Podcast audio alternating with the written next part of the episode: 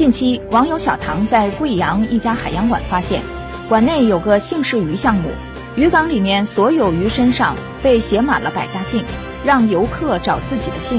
小唐认为，海洋馆应是向大家传递科普保护海洋动物理念的场所。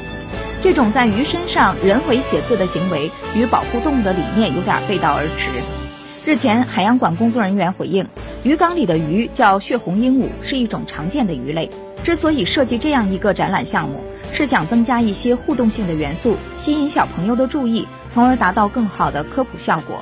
鱼身上的红字采用的是一种食品级的红色颜料，是安全无害的，不会对鱼的身体造成伤害。